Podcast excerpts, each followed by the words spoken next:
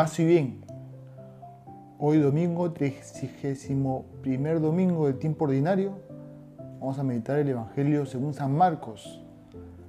Ante la pregunta, ¿cuál es el mandamiento más importante? En realidad los mandamientos o las leyes es algo necesario para encontrar la armonía o vivir en armonía. Es así que Dios la ha puesto en toda la naturaleza, en la creación, para vivir esta armonía. Y también le ha dado unas leyes al hombre para que pueda encontrar la paz que tanto anhela. Ahora, ¿cuáles son esos mandamientos?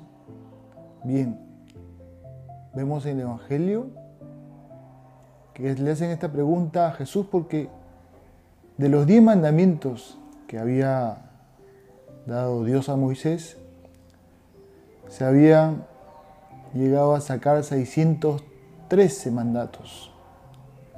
Entonces, ante tantos mandatos, la pregunta era, ¿cuál es el principal? A Jesús le hacen esta pregunta y Jesús la va a resumir en un mandamiento, amar.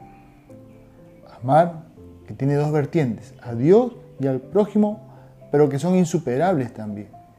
Es importante tener claro que esta, este mandamiento es la base, es el sostén, es prácticamente aquel que va a unificar a todos los demás mandamientos, el amor amor a Dios y al prójimo. Y aquí se va a especificar en el Evangelio esta manera de amar. El Chema Israel, ¿no? que todos los judíos, y los buenos judíos sobre todo, lo rezaban tres veces al día. Qué importante es tener presente lo que tenemos que hacer. También en nuestras oraciones. Pero bien, acá nos dice entonces, Amarás al Señor tu Dios con todo tu corazón, toda tu alma y con toda tu mente, con todo tu ser. Esto es, primero, con todo tu corazón, es decir, con todo tu sentimiento, con todo tu afecto. ¿Y cómo logro esto? A través de la oración, a través de esta relación personal. Entonces yo oro, va a incrementar a crecer este sentimiento y no solo tener este sentimiento, sino también voy a tener los sentimientos de Jesús, pero que en esto también consiste la conversión, de tener los mismos sentimientos de Dios, sentimientos de misericordia, de perdón. Amar con toda el alma, es decir, con todo lo que nos mueve, nuestra motivación, con todo nuestro deseo. Acá se tiene que involucrar nuestro deseo, desear a Dios, que es el deseo más profundo del hombre. Cuanto más deseo a Dios, pues más lo voy a buscar y más le voy a ser fiel. Y también con toda la mente, con todo el intelecto. Por eso el reto o la necesidad de conocerlo más, porque no se conoce lo que no se ama, entonces hay que conocerlo más. Por eso nos dio la mente, para, como dice San Pablo también, eh, dar razón de nuestra fe, conocerlo más, la formación. Tenemos que también aprender a formarnos para conocerlo más y amarlo más y mejor. Ahora, un segundo punto sería lo que nos dice aquel Evangelio, amar a tu prójimo como a ti mismo.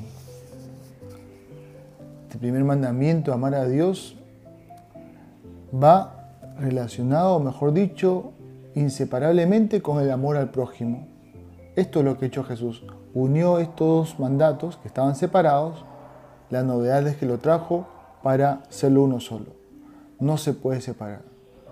Si tú amas a Dios, tienes que amar al prójimo. Y si quieres amar al prójimo, de verdad, Tienes que amar a Dios porque de ahí viene la fuerza. De ahí va a venir la manera correcta de amar y sobre todo la, gracia, la fuerza para amarlo bien. Pero también algo muy curioso, importante, que dice como a ti mismo. Es bueno también saber amarse, ¿no? la importancia de la autoestima, saber aceptarse para poder aceptar al otro, eh, saber quererse bien para poder querer bien al otro. Y por último, eh, va a decir el Señor que no estás lejos del reino de Dios, le va a responder aquel escriba. Es decir, este escriba que había preguntado cuál es el mandamiento más importante, ahora lo sabe.